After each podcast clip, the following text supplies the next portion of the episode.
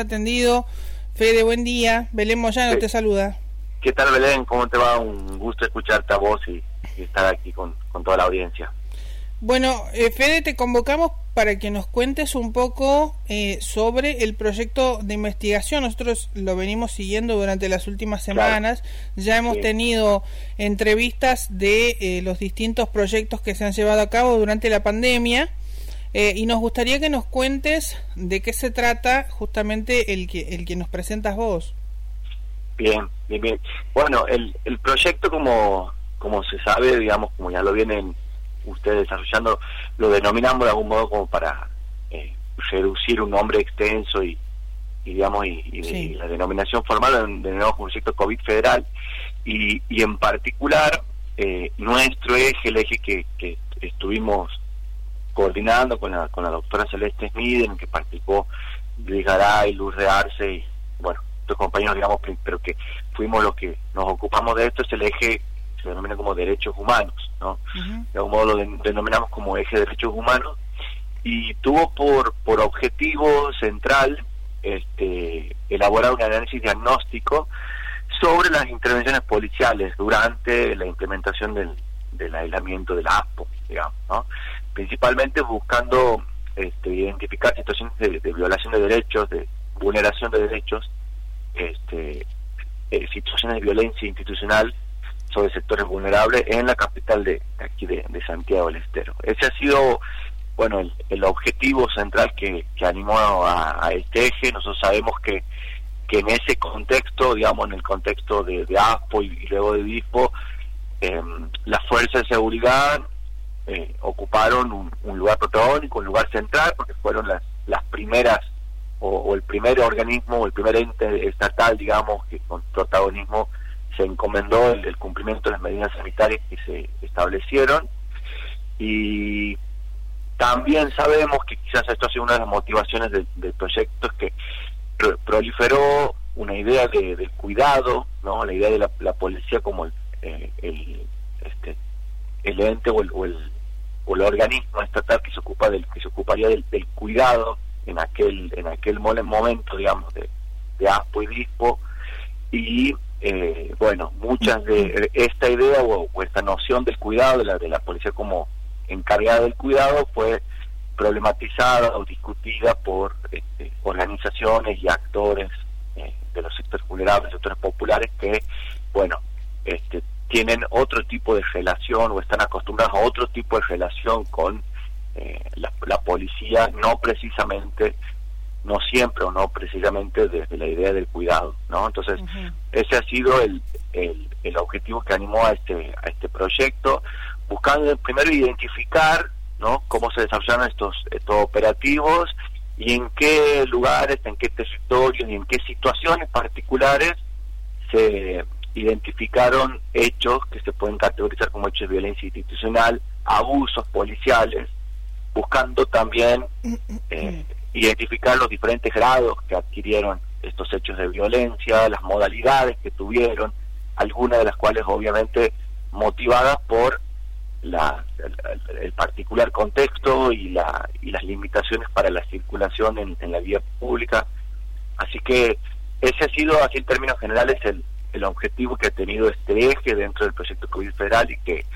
que bueno, se refleja en el estudio que, hicimos. Eh, ¿cuáles, ¿Cuáles son los, eh, digamos, las conclusiones que arroja el trabajo FEDE? Bueno, mira, eh, hemos llegado a, en este primer, digamos, como, como estudio diagnóstico, luego de hacer un total de unas 25 entrevistas, digamos, de tipo no, no estructurado, con diferentes actores tanto del Estado provincial como referente de organizaciones sociales que tienen este, incidencia y que trabajan en los territorios, en barrios populares principalmente,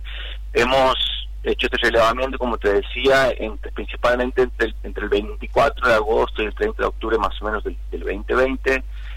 y algunas de las conclusiones que podemos arribar, así en términos muy generales, que como lo podíamos eh, imaginar, en este contexto eh, la ampliación de, las facultades policiales, es decir, la extensión de las facultades policiales, la centralidad que adquirió la policía como este, ente, digamos, o como estatalidad dominante para hacer cumplir con las medidas de, sanitarias, implicó eh, una ampliación de su discrecionalidad, es decir, de, la capacidad de tomar decisiones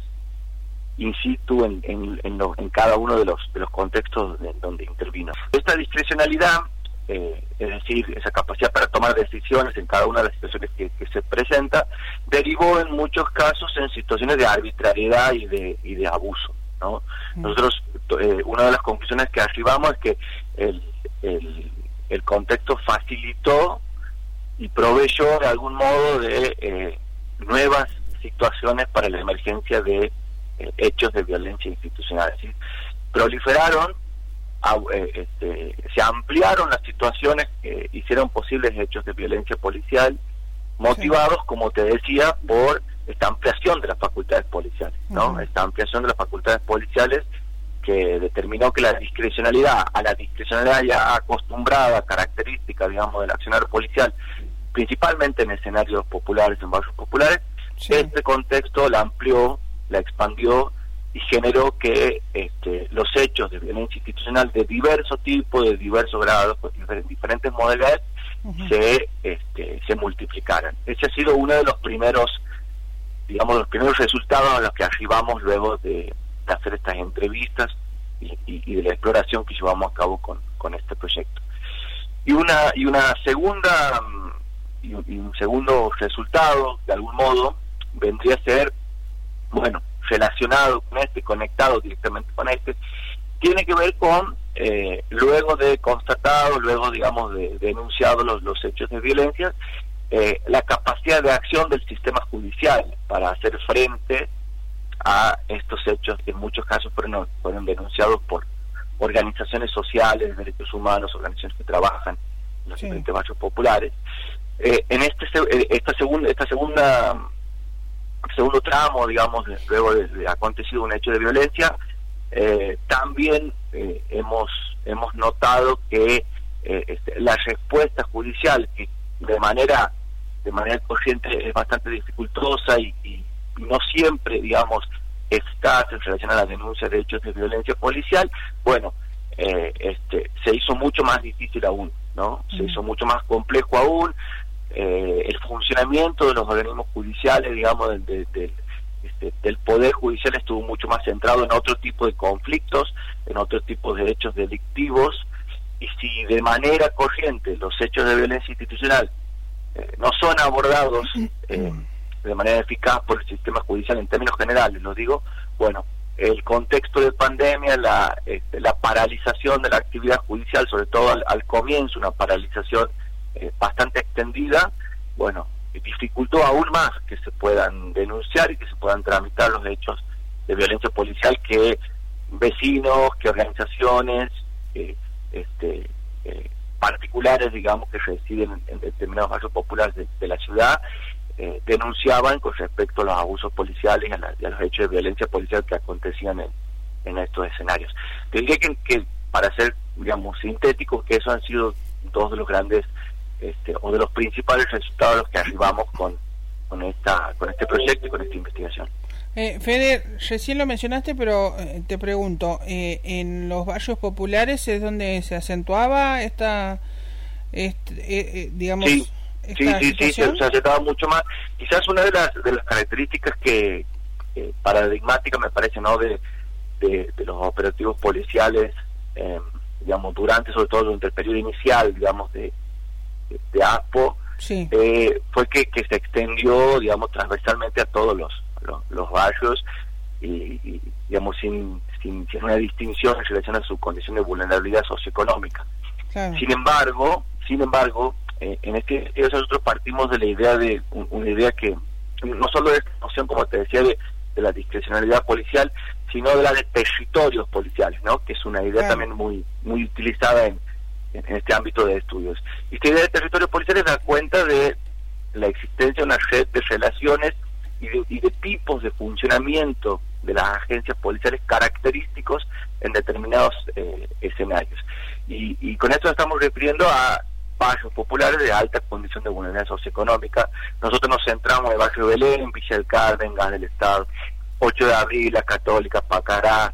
Reconquista, Bosco 2, Kennedy, eh, Industria, Volta, bueno, esos son los barrios en los que, nos hemos sentado, porque entendíamos lógicamente que este, existe previamente, o existe previamente a, a, a las posiciones sanitarias, digamos, la conformación, una conformación particular de territorios policiales que implican modos de ejercicio de la actividad policial y de lo que se denomina como poder de policía en estos escenarios donde eh, este, la policía o el actor policial tiene un, modo operandi este, característico y, distinto, no diferenciado de otros barrios con otras condiciones socioeconómicas. Y en estos barrios también, además, y esto es importante decirlo, contamos con, eh, con vínculos con organizaciones sociales, con organizaciones de derechos humanos que trabajan en estos barrios, que fueron sin duda actores claves en esta investigación, que nos facilitaron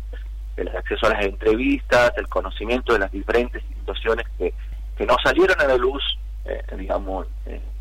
de otro modo en los medios de comunicación en general, y que esta investigación ha podido este, ponerlas, eh, digamos, visibilizarlas y, y que se conozcan cómo han sido, en particular en estos escenarios, las, las intervenciones policiales, las prácticas policiales. Este, hay, hay, hay una especie de mm, de digamos de diferenciación en cuanto a, al digamos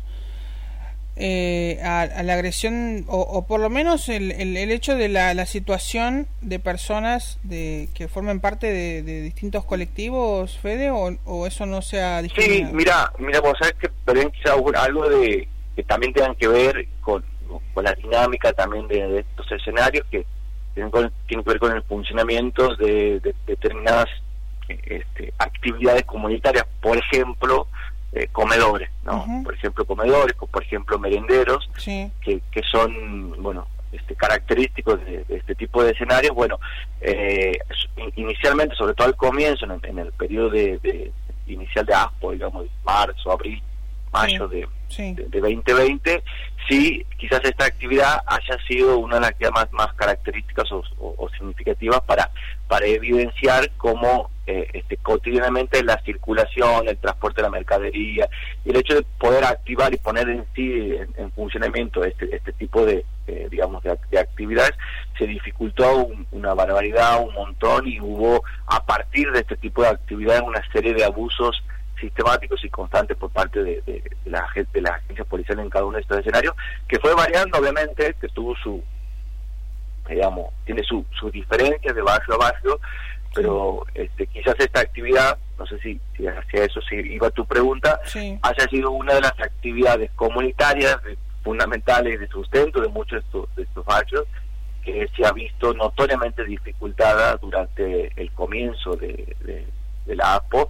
debido a eh, este, las intervenciones, las prácticas policiales. Luego esto se puede regularizar, se puede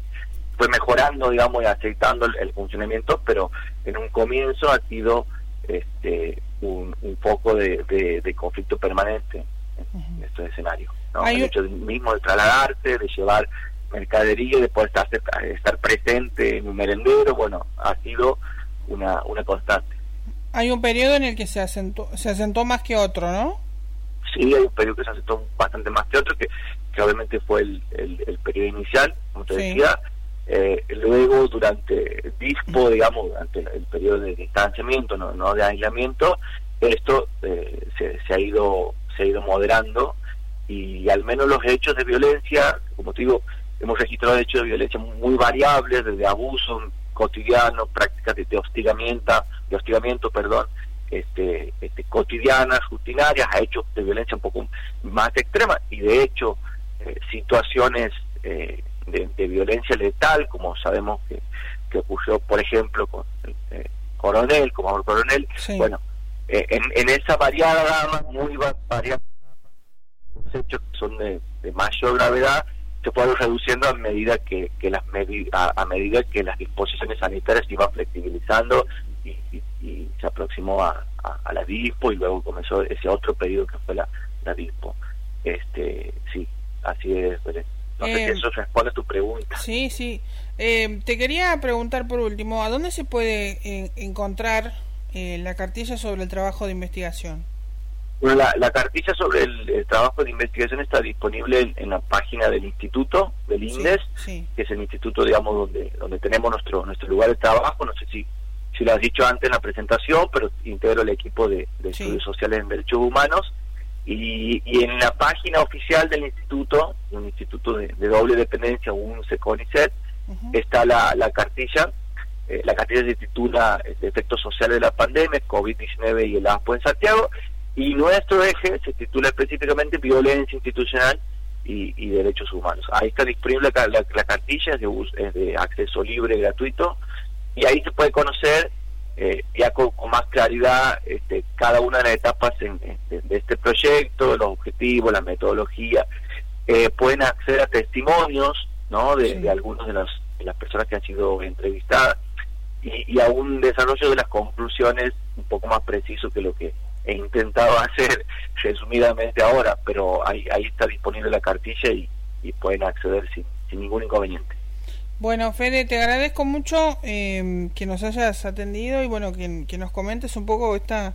este proyecto tan tan interesante, así que los invitamos a todos para que puedan para que puedan acceder a la página del INDES y allí van a poder encontrar eh, mucho más minucioso en detalle este este proyecto y este trabajo de investigación. Así que te agradezco mucho y seguramente estaremos en contacto nuevamente. Cuando cuando cuando sea necesario. No sé si si quieres que te diga la página o bueno, usted sí, ya Sí, es indes, indesconicet. Punto, sí. fhu punto unce punto edu punto ar indesconicet punto fhu punto unce punto edu punto ar ahí van a poder ingresar van a poder ver bueno, los diferentes equipos están entre eso el nuestro y, y, y en el segmento de este publicaciones, ahí hay una pestaña que dice cartillas COVID federal. Al comienzo nomás van a ver que hay, hay una pestaña que dice publicaciones, ingresan ahí, dice cartillas COVID federal y ahí está la cartilla de, de nuestro eje de derechos humanos.